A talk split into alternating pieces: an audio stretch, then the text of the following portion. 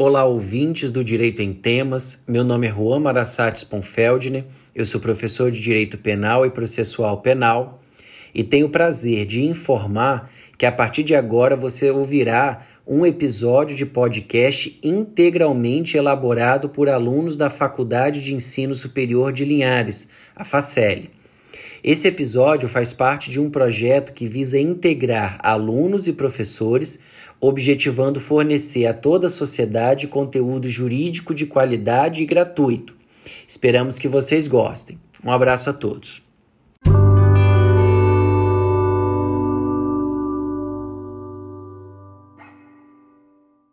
Olá, ouvintes do Direito em Temas. Eu me chamo Gleison Duque e nesse segundo semestre de 2020 estou no sétimo período de Direito da Faculdade Municipal de Linhares, FACEL. Nesse episódio, eu e meus colegas de turma abordaremos um tema de relevância para o direito processual penal, as medidas cautelares de natureza pessoal diversas da prisão previstas no nosso Código de Processo Penal, CPP. Você, ouvinte, com certeza já teve algum contato com o tema, pois nos últimos anos tornou-se até comum notícias em jornais onde acusados ou investigados de crimes recebem tornozeleira eletrônica para monitoramento de sua localização, têm seu passaporte apreendido para evitar que saia do país, entre outras medidas. Já ouviu alguma notícia assim recentemente? Pois é, você ouviu a aplicação de uma ou algumas das medidas cautelares de natureza pessoal diversas da prisão em casos concretos. Pessoal, antes de adentrarmos no tema, a primeira ressalva que faço é que o tema é abrangente e que neste trabalho apresentado aqui neste podcast abordaremos somente as medidas cautelares previstas no Código de Processo Penal, em seus artigos 319 e 320. Pois bem, vamos lá. De acordo com os dados do Levantamento Nacional de Informações Penitenciárias, referentes ao ano de 2019, divulgados pelo Departamento Penitenciário Nacional, cerca de um terço de toda a população carcerária brasileira é composta por presos provisórios. Gente, esse número significativo de pessoas pressiona todo o sistema penitenciário nacional, que, sobrecarregado, não consegue exercer uma de suas mais importantes funções, que é a ressocialização do apenado. A realidade de muitas unidades prisionais não favorece a recuperação do agente delituoso, na medida em que, por vezes, detentos de baixa periculosidade, que são aqueles autores de crimes praticados sem violência, são encarcerados com autores de crimes violentos ou até mesmo com membros de organizações criminosas. É nesse cenário que as medidas cautelares diversas da prisão apresentam-se como alternativa mais viável e interessante socialmente para o investigado ou acusado. Aproveitando-se dos ensinamentos de Guilherme de Souza Nutt, é possível conceituar medidas cautelares diversas da prisão como instrumentos de restrição à liberdade de caráter provisório e urgente diversos da prisão, como forma de controle e acompanhamento do indiciado ou acusado durante a perseguição penal, quando presente os requisitos legais. Nesse sentido, caracteriza-se como instrumentos de prevenção de danos, provisório, não definitivo, determinado pelo magistrado em juiz de cognição sumária e na forma e limites legalmente estabelecidos. Gente, e que significa? Significa que o magistrado deve adotar tão somente medidas que sejam proporcionais ao caso concreto no qual é chamado a atuar, em consonância com o princípio da proporcionalidade. As medidas podem ser aplicadas isoladamente ou em concomitância com outras. Já na classificação apresentada pelo doutrinador Renato Brasileiro de Lima, as medidas cautelares podem apresentar natureza patrimonial, que são aquelas relacionadas à reparação do dano e ao perdimento de bens como efeito da condenação. Também há medidas cautelares relativas à prova, que são aquelas que visam a obtenção de uma prova para o processo, com a finalidade de assegurar a utilização no processo dos elementos probatórios por ela revelados ou evitar o seu perecimento. Há ainda medidas cautelares de natureza pessoal, que são aquelas medidas restritivas ou privativas da liberdade de locomoção adotadas contra o imputado durante as investigações ou no curso do processo, com o objetivo de assegurar a eficácia do processo, importando algum grau de sacrifício da liberdade do sujeito passivo da cautela. Portanto, para este doutrinador, as medidas cautelares diversas da prisão englobam outras medidas, além das previstas no Código de Processo Penal. Dentre as medidas cautelares de natureza pessoal, nos interessa nesse trabalho as medidas diversas da prisão. Nos termos do artigo 282 do CPP, as medidas cautelares devem ser aplicadas observando-se a necessidade para a aplicação da lei penal, para a investigação ou a instrução criminal, e nos casos expressamente previstos para evitar a prática de infrações penais. Deve ser observada ainda a adequação da medida à gravidade do crime, circunstâncias do fato e condições pessoais do indiciado ou acusado. Até o advento da Lei 12.403, de 4 de maio de 2011, havia no CPP a previsão de apenas duas medidas cautelares de natureza pessoal, que eram a prisão cautelar e a liberdade provisória. Situação que a melhor doutrina denominava de bipolaridade cautelar do sistema brasileiro, haja vista o paradoxo entre as duas medidas. A Lei 12.403 de 2011 ampliou o rol das medidas cautelares diversas da prisão e que estão relacionadas nos incisos do artigo 319 do CPP. Cabe ressaltar ainda a previsão do artigo 320 do CPP, que já deixa claro a possibilidade da apreensão de passaporte. Por fim, gostaria ainda de apenas citar que, dentre as alterações no Código de Processo Penal promovidas pela Lei nº 13.964 de 2019, mais conhecido como pacote de crime, nos interessa as mudanças efetuadas aos parágrafos 2 ao 6 do artigo 282, como, por exemplo, a proibição de conceder de ofício, em qualquer fase da persecução penal, seja na investigação ou no processo, a decretação de medida cautelar. Condição esta que, antes do pacote de crime, era permitida na fase processual. Mais detalhes das alterações advindas do pacote de crime não serão trabalhadas, pois o tema desse estudo se limita às medidas cautelares em espécie. Pois bem, Feitas as considerações iniciais, agora meus colegas Claudiene e Eric darão continuidade ao tema. Um grande abraço a todos. Olá, eu sou Claudiene Nascimento e vou dar continuidade ao tema desse podcast.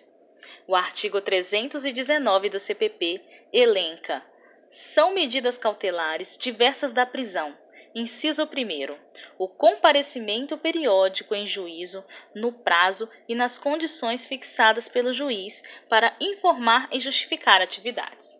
Bem, essa medida exige o comparecimento periódico em prazo estabelecido a critério de juízo competente e tem o fim de prestar informações, seja sobre o local de residência, seja sobre as atividades que tem exercido, e o comparecimento nesse caso é pessoal Aqui não há que se falar em prestação de informação por meio de procurador. Essa medida é importante quando há o risco do indivíduo não ser mais localizado. Por exemplo, quando o acusado não tem mais moradia no local onde ocorre a instrução criminal. Convém esclarecer que essa medida não se confunde com o dever de comparecimento a todos os atos do processo, previsto pelo artigo 310 do CPP, parágrafo 1 que é uma exigência estabelecida pelo magistrado ao conceder liberdade provisória, quando verifica no auto de prisão em flagrante que o agente praticou o ato com amparo excludente de licitude. O dever de comparecer em juízo para prestar informações sobre as atividades tem natureza de cautelar autônoma, podendo ser aplicada cumulativamente ou não com outra cautelar.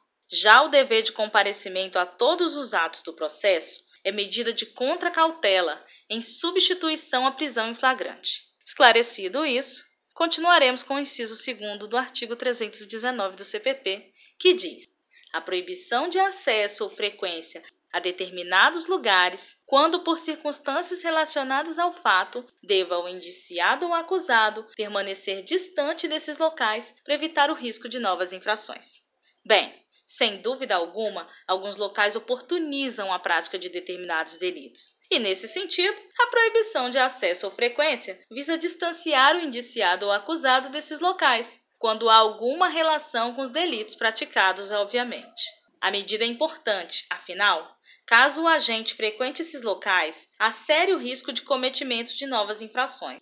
Um bom exemplo é a proibição de frequentar estádios de futebol para aqueles que se envolveram em briga de torcidas rivais. Uma crítica importante que se faz a essa medida cautelar é a necessidade do efetivo acompanhamento e fiscalização de seu cumprimento, sob pena de torná-la sem efeito prático. Como veremos mais adiante, a monitoração eletrônica, que é outra medida cautelar prevista pelo artigo 319, pode ser um instrumento eficaz na fiscalização e acompanhamento de outras medidas cautelares, mas esse é um assunto a ser tratado mais adiante. No inciso terceiro, consta a proibição de manter contato com pessoa determinada, quando, por circunstância relacionada ao fato, deva o indiciado ou acusado dela permanecer distante. O objetivo aqui é afastar o acusado de pessoas determinadas, como, por exemplo, vítimas e testemunhas do fato delituoso pelo qual ele responde. Havendo histórico de animosidade entre acusado e vítima que estão em frequente contato, a manutenção desse contato frequente pode desencadear o cometimento de novas infrações. A medida é relevante na proteção de testemunhas. O contato com o acusado pode influenciá-las e pode, inclusive, fazer com que sofram algum tipo de intimidação. No que diz respeito à fiscalização da medida, a própria pessoa beneficiada diante do descumprimento da proibição do contato pode simplesmente comunicar às autoridades competentes. Vale lembrar que a pessoa determinada para fins de aplicação da medida cautelar não se restringe a vítimas e testemunhas, conforme ensina Renato Brasileiro de Lima. Dependendo das circunstâncias do caso concreto, a proibição de manter contato pode se estender a corréus. O inciso 4 prevê a proibição de ausentar-se da comarca quando a permanência seja conveniente ou necessária para investigação ou instrução. Considerando que a saída do país já violaria a proibição de saída da comarca, essa proibição pode ser em conjunto com a proibição de ausentar-se do país, prevista no artigo 320 do CPP situação em que será comunicada pelo juiz às autoridades competentes encarregadas de fiscalizar as saídas do território nacional, intimando-se que o indiciado ou acusado entregue o passaporte no prazo de 24 horas. Um exemplo bastante mencionado na doutrina, em que a permanência na comarca é conveniente ou necessária investigação ou instrução, ocorre quando o agente precisa ser submetido a reconhecimento por testemunhas, por exemplo. Passando ao inciso 5, há a previsão de recolhimento domiciliar no período noturno e nos dias de folga, quando o investigado ou acusado tem a residência e trabalhos fixos. Vale ressaltar que essa medida não se confunde com a prisão domiciliar prevista nos artigos 317 e 318 do CPP. Até porque, no caso do recolhimento domiciliar, enquanto medida cautelar diversa da prisão, o investigado ou acusado pode durante o dia desenvolver normalmente atividades laborais. Para a aplicação dessa medida, exige-se que o investigado ou acusado tenha residência e trabalhos fixos. É uma medida com um importante apelo social, ao permitir que o investigado ou acusado possa trabalhar durante o dia. Exige dele, obviamente, uma disciplina e responsabilidade. O interesse em manter o emprego pode ser um incentivo a mais para que se cumpra adequadamente a medida que lhe foi imposta, além de, inegavelmente, permitir a socialização no ambiente de trabalho. Olá, eu sou Eric Jatobá e nós continuaremos agora o nosso estudo acerca das outras medidas cautelares previstas no capítulo 5 do Código de Processo Penal. O inciso 6, ainda do artigo 319, prevê a possibilidade de suspensão do exercício de função pública ou de atividade de natureza econômica ou financeira quando houver justo receio de sua utilização para a prática de infrações penais. Essa é uma medida bastante específica, direcionada fundamentalmente a agentes públicos que, no exercício de suas atribuições públicas e em razão delas, praticam infrações penais. A medida é também direcionada a crimes praticados contra a ordem econômico-financeira, como a lavagem de capitais. É aplicável, por exemplo, ao servidor público que reiteradamente pratica corrupção passiva no exercício das suas atribuições. Nesse exemplo, a medida de suspensão do exercício da função pública teria um condão de evitar que o funcionário corrupto continuasse engajado em sua conduta criminosa. No inciso 7, há também a previsão de internação provisória do acusado nas hipóteses de crimes praticados com violência ou grave ameaça, quando os peritos concluírem tratar-se de agente inimputável ou semi-inimputável. A medida é adotada quando o agente pratica crime com violência ou grave ameaça e existe um risco de reiteração daquela conduta, desde que fique demonstrado que o agente é inimputável ou semi-inimputável. Em regra, há incidente de insanidade mental e o laudo médico necessita concluir pela insanidade mental do agente. Nessa situação, quando o agente reconhecidamente oferece risco de reiterar a conduta, é possível a aplicação da medida de internação provisória. Essa internação deve ser realizada em estabelecimento próprio que seja adequado para tratamento e acompanhamento,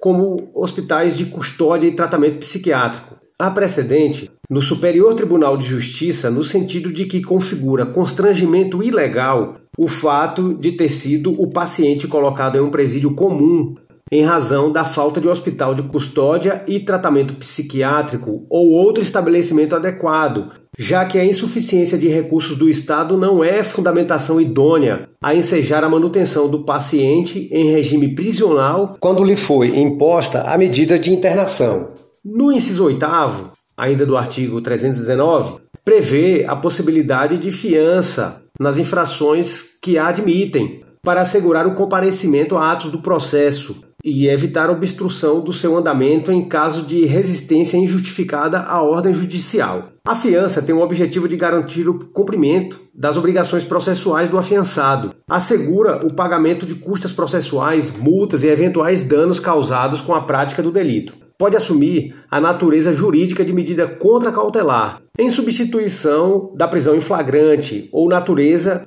de medida cautelar autônoma, conforme previsto no artigo 319 que estamos estudando nesse momento pode ser aplicada de forma autônoma ou em conjunto com outras medidas cautelares, se com elas compatíveis. Em relação à compatibilidade com outras medidas, vale lembrar que não se fala em fiança quando houver decretação de prisão temporária, preventiva, domiciliar ou no caso de internação provisória do inimputável, pois tais medidas, por só, já impõem a mais grave restrição de liberdade de locomoção do agente. Cumpre esclarecer que são inafiançáveis a prática de racismo, também os crimes hediondos, o tráfico de drogas, terrorismo e tortura, a ação de grupos armados civis ou militares, os crimes contra a ordem constitucional e o Estado democrático, prisão civil ou militar, anterior quebramento de fiança no processo ou descumprimento das obrigações impostas nos artigos 327 e 328 do Código de Processo Penal, justamente que versam sobre o quebramento de fiança, e a presença das hipóteses que autorizam a prisão preventiva